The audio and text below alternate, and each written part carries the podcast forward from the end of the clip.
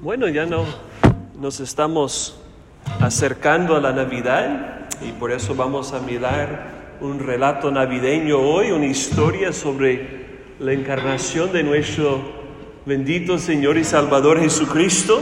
Pues ya hemos leído ese relato, Mateo 1 de 18 al 25, así que no cierren sus Biblias, mantengan su vista ahí en Mateo capítulo 1. Y vamos a ver hoy cuatro escenas en este texto, comenzando con un embarazo escandaloso. Un embarazo escandaloso. Todos hemos visto escándalos en las noticias, ¿no? Se descubre un político con su amante, se revela que una actriz es drogadicta, un atleta es parado por estar manejando borracho, una pareja famosa termina divorciándose, casi siempre hay escándalos en las noticias. En ese relato de Mateo capítulo 1 hay un escándalo también, un embarazo escandaloso. Sin duda los personajes José y María no eran muy famosos en aquel tiempo. Hoy día sí son reconocidos. Hay muchos que ponen a sus hijos José o María, pero en aquel tiempo no. No eran actores ni atletas, no eran nobles ni políticos, eran unas personas comunes y corrientes. Era una pareja joven comprometida a casarse, pero ellos nunca habían tenido relaciones. Sin embargo, un día ustedes saben que esa muchacha María salió embarazada y ella ya sabía que ese embarazo fue un milagro de Dios porque él había enviado al ángel Gabriel para avisarle de lo que iba a acontecer. El ángel ya le había dicho que ella iba a concebir al Hijo de Dios por el poder del Espíritu Santo. Pero José, su comprometido, no había recibido una visita de un ángel todavía. Me imagino de que María ya le había dicho a José que Gabriel se le había aparecido, pero era muy difícil de creer. Jóvenes, imagínense si tu novia te dijera, estoy embarazada. Y tú le respondes, bueno, pero es que no hemos tenido relaciones, entonces ¿quién es el papá? Y ella te contesta, bueno, el Espíritu Santo. Muy difícil de creer, ¿no? Pero fue cierto en el caso de María.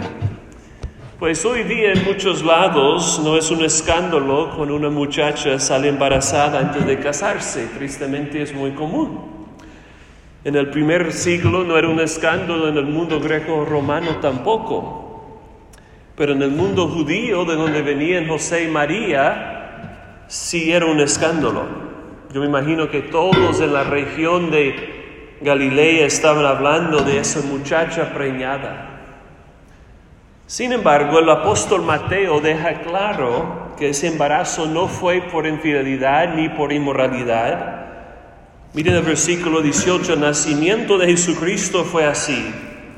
Estando desposada María, su mujer, con José, antes que se juntasen, se halló que había concebido del Espíritu Santo.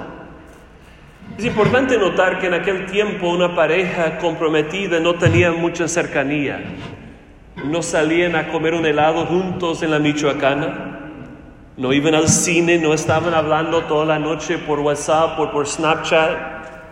Al contrario, los papás eran los que arreglaban los matrimonios y la pareja casi no se veía antes del matrimonio. Y no estoy diciendo que tiene que ser así hoy día, simplemente estoy diciendo que así fue en aquel tiempo.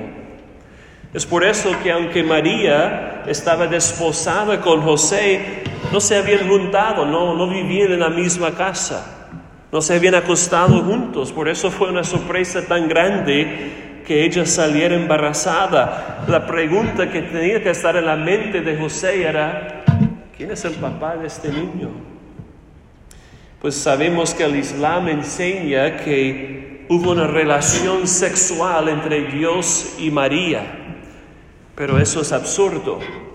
Al contrario, ella fue embarazada milagrosamente por el Espíritu Santo, por una obra sobrenatural del Señor. El niño fue concebido en el vientre de María sin pecado original, porque no tuvo papá humano. Pero José no entendía todo eso. Él creía que su comprometida María había sido infiel. ¿Qué hubieras pensado tú si tú fueras José y tu novia sale embarazada? Pero fíjense hermanos que su reacción fue buena. Miren el versículo 19, José su marido, como era justo y no quería infamarla, quiso dejarla secretamente. José pensaba divorciarse de María secretamente para no arruinar su buena reputación. Aunque no se habían juntado todavía en aquel tiempo, estaban legalmente casados, por eso Mateo dice José y su marido. Así que para romper ese compromiso ellos tendrían que divorciarse formalmente. Pero José era justo y él quería mostrarle misericordia a su novia. Él quiso dejarla no públicamente, sino secretamente para no dañar su buen nombre.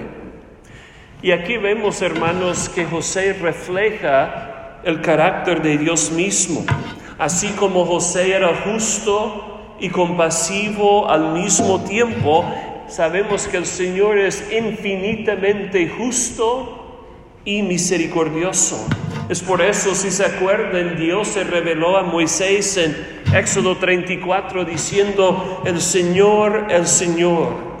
Dios compasivo y clemente, lento para la ira y abundante en misericordia y fidelidad, el que guarda misericordia a millares, el que perdona la iniquidad, la transgresión y el pecado, y que no tendrá por inocente al culpable. Así que Dios es clemente y compasivo, perdonando a los pecados, pero al mismo tiempo no tiene por inocente al malvado. En otras palabras, Dios es justo y misericordioso. Dios perdona a los pecadores, pero no pasa por alto el pecado. Y nos preguntamos, ¿cómo es posible que Dios sea justo y compasivo? Eso es lo que llamamos el problema del perdón. ¿Cómo puede Dios perdonar a los pecadores sin pasar por alto sus pecados? ¿Cómo puede Dios mostrar su justicia castigando todo pecado, pero también mostrar su gracia no castigando a todos los pecadores? Y nosotros sabemos que la única respuesta es la cruz de Cristo.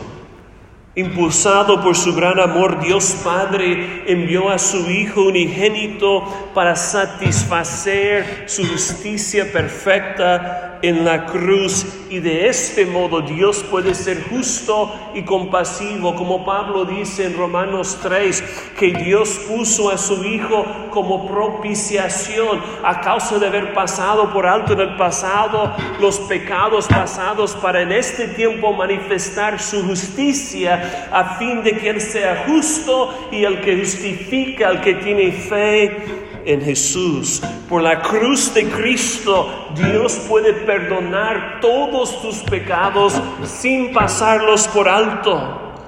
Hermanos, el Evangelio es que la gracia de Dios satisfizo la justicia de Dios en la cruz de Cristo Jesús.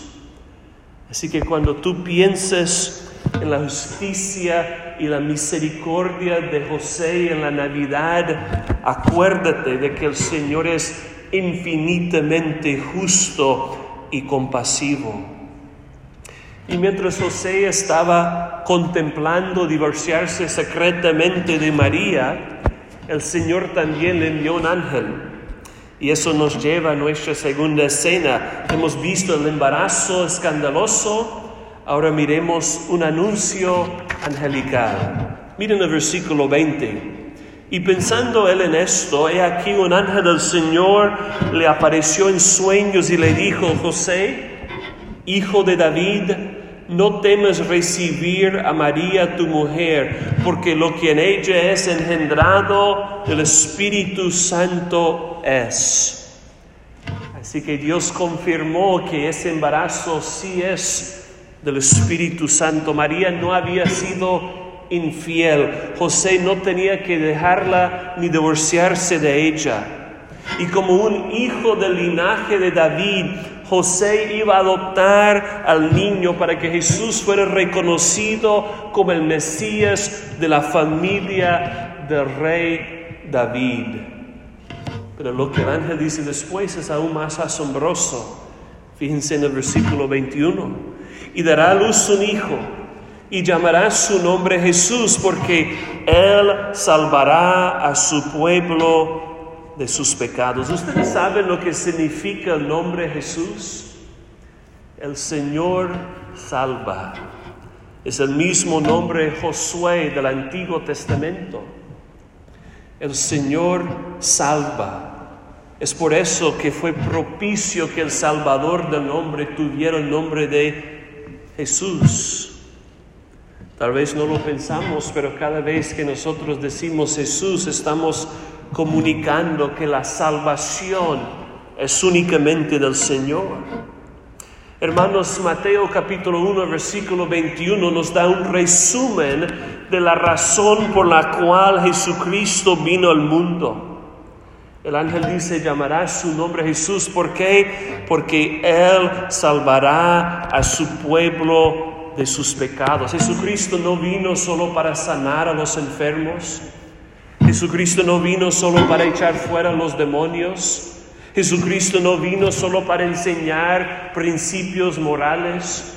Jesucristo no vino solo para darnos un buen ejemplo a seguir. Jesucristo no vino para darte un segundo chance en la vida. Jesucristo no vino para mejorar tu economía. Jesucristo no vino para darte una familia sin problemas. Cristo se hizo hombre para salvar a su pueblo de sus pecados. Hermanos, la encarnación es para salvación. La Navidad no es solamente un relato lindo de un bebé en un pesebre. La Navidad es un relato de rescate. Dios el Hijo se encarnó para rescatar a su pueblo de sus pecados. Es la esencia del Evangelio. Y aquí vemos varias verdades sobre la salvación. Primero vemos cuál es el problema del cual todos necesitamos ser salvos. La razón que muchos no vienen a Cristo para salvación es porque no creen que tengan un problema que solamente Él puede resolver. Sabemos que los sanos no buscan un médico y los que se creen justos no buscan un salvador. Hace unos 80 años alguien hizo una pregunta en un periódico y pidieron que el público respondiera. La pregunta fue, ¿Cuál es el problema con el mundo? ¿Cómo responderías tú? ¿Cuál es el problema con el mundo? Todos sabemos que hay muchos problemas. Racismo, avaricia, arrogancia, lujuria, pornografía, guerras, injusticia, COVID. ¿Cuál es el problema con el mundo? Alguien replicó al periódico con tres palabras muy sencillas. Yo lo soy. Yo soy el problema. ¿Cuántos de ustedes hubieran respondido así? Yo lo soy. Yo soy el problema con el mundo. Mi pecado es mi peor problema. Por lo general nosotros no vemos las cosas así, ¿cierto? Nosotros pensamos el gobierno es el problema. Las otras razas son el problema, los morenos, los blancos, los árabes. Las escuelas son el problema, es que no enseñan a estos niños. La tecnología es el problema, el iPhone y el Internet. Las enfermedades son el problema, el COVID y el cáncer. Pero la Biblia dice no. Tu propio pecado es tu peor problema. Sí, los gobiernos son corruptos, sí, la educación es mala, sí, la enfermedad es amenazante, pero no podemos apreciar la obra de Cristo Jesús hasta que nos demos cuenta de que nuestro pecado es nuestro peor problema. Me encantó el versículo que Ben leyó en la confesión de pecado. Mateo 5:4, bienaventurados los que lloren porque ellos recibirán consolación. Si tú no llores por tu pecado, no vas a apreciar la consolación y la salvación que Cristo vino a traernos. Jesús se hizo hombre y dio su vida en la cruz para salvarnos de nuestros pecados. Si tú no sientes gratitud en tu corazón por la Navidad, es porque todavía no has visto la gravedad de tu pecado. Si tú tuvieras cáncer y alguien te diera la cura, ¿no estarías sumamente agradecido con esta persona? Si tú no te sientes así por la venida de Cristo, es porque no has visto tu pecado como un cáncer espiritual que no solo puede matar tu cuerpo en la tierra, sino tu alma en el infierno. En la medida en que vemos la seriedad de nuestra condición, así sentiremos gratitud por nuestra salvación. Así que el problema es nuestro pecado. ¿Cuál es la solución? La obra de Jesucristo a nuestro favor. Mira, tú no te puedes salvar a ti mismo. Tu esfuerzo moral no es suficiente. Sabemos que mucha gente dice, no, échale ganas. Busca a Dios. Deja sus vicios, mejora su moralidad, haz lo que tú puedes, ayúdate que yo te ayudaré. Pero nada de eso te va a salvar de tu peor problema. La única solución es la obra de Jesucristo a tu favor. Es por eso que el Hijo de Dios vino para hacer por nosotros lo que jamás podemos hacer. Cristo no vino para darnos una segunda oportunidad para mejorar. Jesús vino para ser nuestro sustituto y representante, haciendo por nosotros lo que nunca podemos hacer. Él se hizo hombre para vivir nuestra vida y para morir nuestra muerte. La Biblia dice que Cristo padeció una sola vez por los pecados, el justo por los injustos para llevarnos a Dios. ¿Qué es lo que el mundo dice? El mundo dice, el problema está fuera de ti y la solución está dentro de ti. Para el mundo el problema siempre está fuera de nosotros.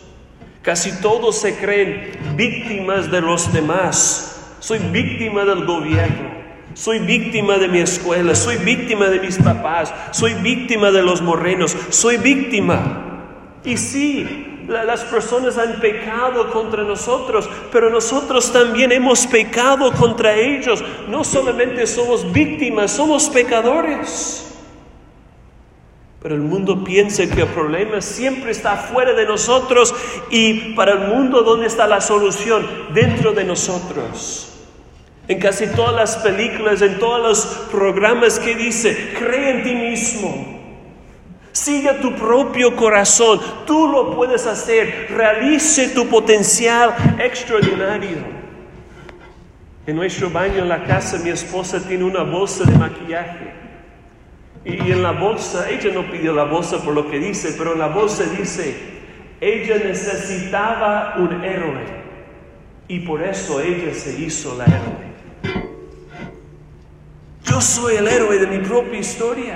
Eso es lo que el mundo dice. Y la Biblia dice, no. El mundo dice, el problema está fuera de ti y la solución está dentro de ti. Pero la Biblia dice al contrario, el problema está dentro de ti la solución está fuera de ti. El problema es tu propio corazón pecaminoso y la solución es lo que Cristo Jesús hizo hace dos mil años. Es por eso que solo podemos ser salvos por depender de Cristo, no de nosotros mismos. Cristo ya hizo toda la obra para salvar a los pecadores. Lo que tú tienes que hacer es descansar en Él. Cristo Jesús es el único que es capaz de salvarnos de nuestro problema verdadero. Yo sé, el gobierno puede ayudar con las finanzas, puede ayudar con la seguridad médica, puede ayudar con la educación, puede hacer muchas cosas por ti, pero no puede quitar tus pecados, no puede reconciliarte con Dios, no puede darte vida eterna. Jesús es el único que puede salvarnos. Por eso su nombre es el Señor salva. Piénsalo, Jesucristo es el único Salvador, porque Él es el único que nació de una virgen, sin pecado original. Él es el único que ha vivido desde la cuna hasta la tumba sin pecado. Él es el único que ha muerto por los pecados de otras personas, no por sus propios pecados. Él es el único que ha resucitado para no volver a morir. Él es el único mediador entre Dios y los hombres. No es necesario ir a la madre de Jesús para que ella te dé acceso a Dios Padre. No es necesario ir a otro sacerdote hermano para perdonar tus pecados. Jesucristo es el único. Así que hemos visto el problema que es el pecado y la solución que es la obra de Cristo. Pero hay una cosa más que el versículo 21 nos enseña. ¿A quiénes salvará Cristo? Ahí está, a su pueblo. Que dice el ángel, llamará su nombre Jesús porque Él salvará a su pueblo de sus pecados. Pero la pregunta queda, ¿quiénes pertenecen al pueblo de Cristo. Pues los judíos en aquel tiempo pensaban que ellos y nadie más eran el pueblo de Dios. Sin duda la salvación vino de los judíos, pero no es solo para los judíos. La Biblia dice que Jesucristo vino a lo suyo y los suyos no le recibieron. Por lo general los judíos rechazaron a su Mesías y lo siguen rechazando hasta el día de hoy. No todos, pero la mayoría. Pero hermanos, el Cristo judío vino para salvar a gente de toda lengua, pueblo, tribu y nación. Vemos eso a través de todo el libro de Mateo. Piénsenlo.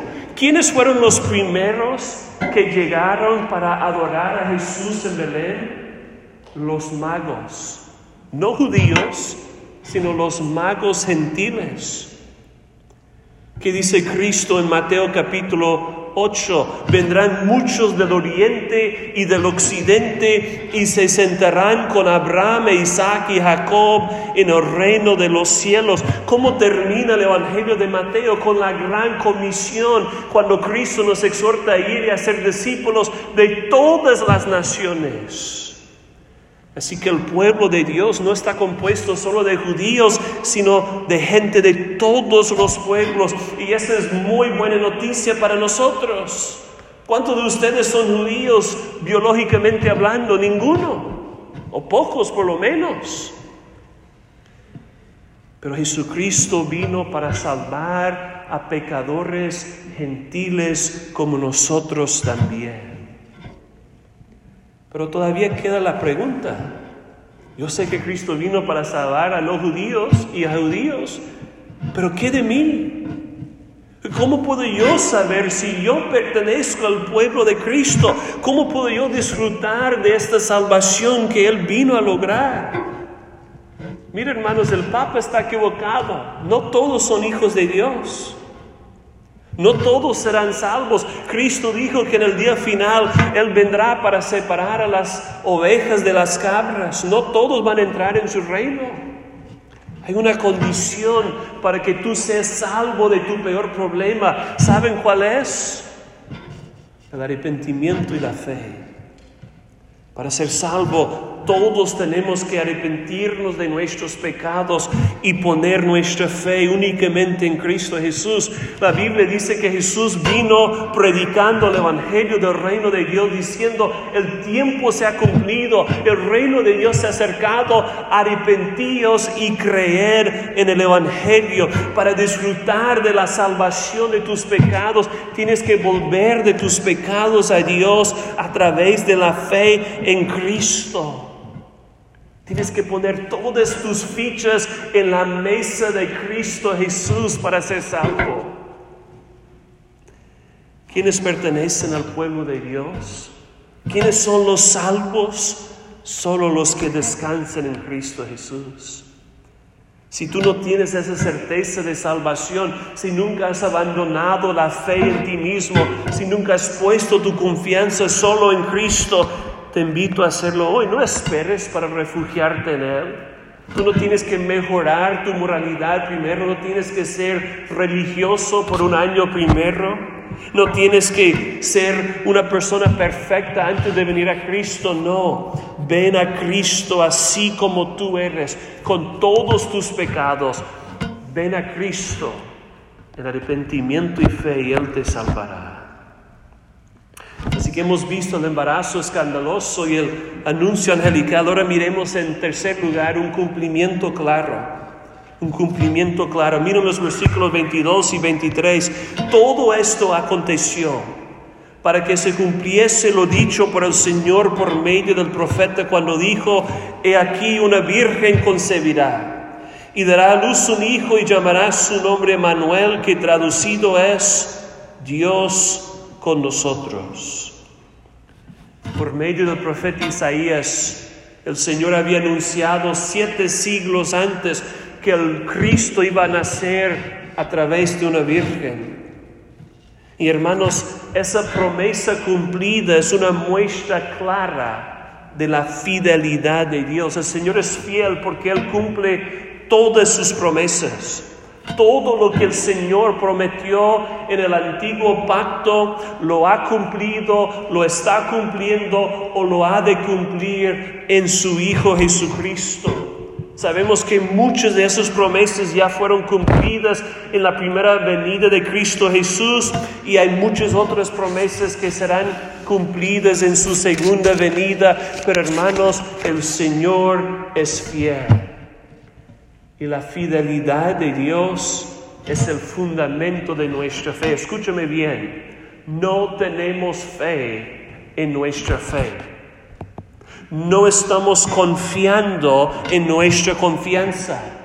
No tenemos fe en nosotros mismos. Nuestra fe está en las promesas de Dios cumplidas en Cristo Jesús. La fe solamente es buena si su objeto es confiable.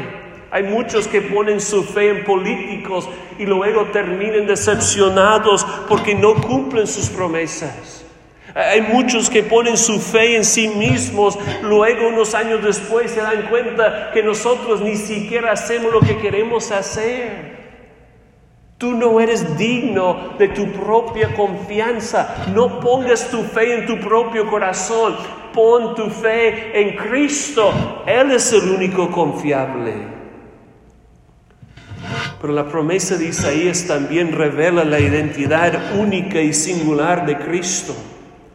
Por medio del profeta el Señor anunció, he aquí una virgen concebirá y dará a luz un hijo y llamará su nombre qué?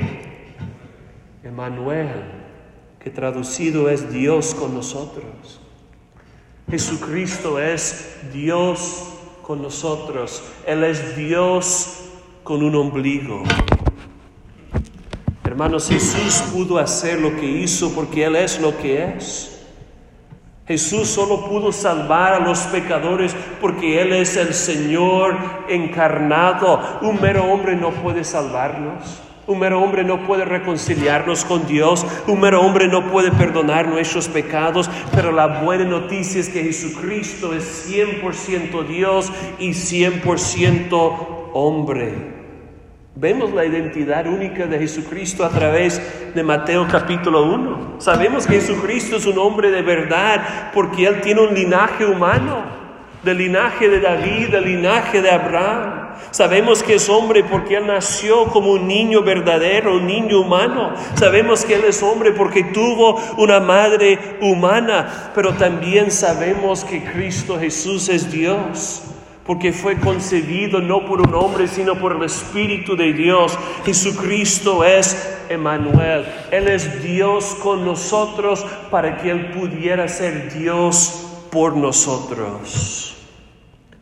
La gloria de la Navidad es que Dios mismo se hizo hombre para hacer por nosotros lo que jamás podemos hacer. Como todo buen relato, esta historia termina con un final feliz. Es nuestro último encabezado, un final feliz. Miren los versículos 24 y 25. Y despertando José del sueño, hizo como el ángel del Señor le había mandado. Y recibió a su mujer, pero no la conoció hasta que dio a luz a su hijo primogénito y le puso por nombre Jesús. Hay un final feliz porque la palabra de Dios se cumplió. José recibió a María por su esposa. Ella dio a luz su hijo, le pusieron por nombre Jesús. Pues sabemos que la religión romana dice que María permaneció como una virgen durante toda su vida.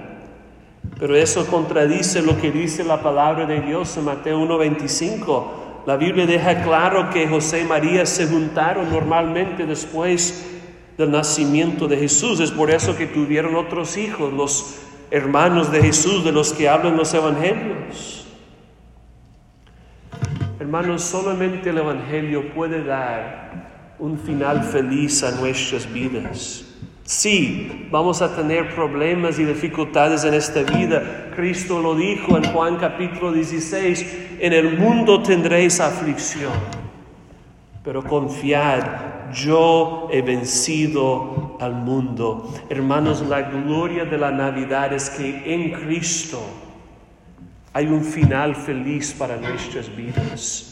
En Cristo hay perdón de pecados, en Cristo hay salvación del infierno, en Cristo hay acceso a Dios, en Cristo hay libertad de esclavitud, en Cristo hay vida eterna, en Cristo hay gozo, paz y esperanza, en Cristo, solo en Cristo, tu vida puede tener un final feliz. Hermanos, celebremos hoy y cada día la gloria de la Navidad.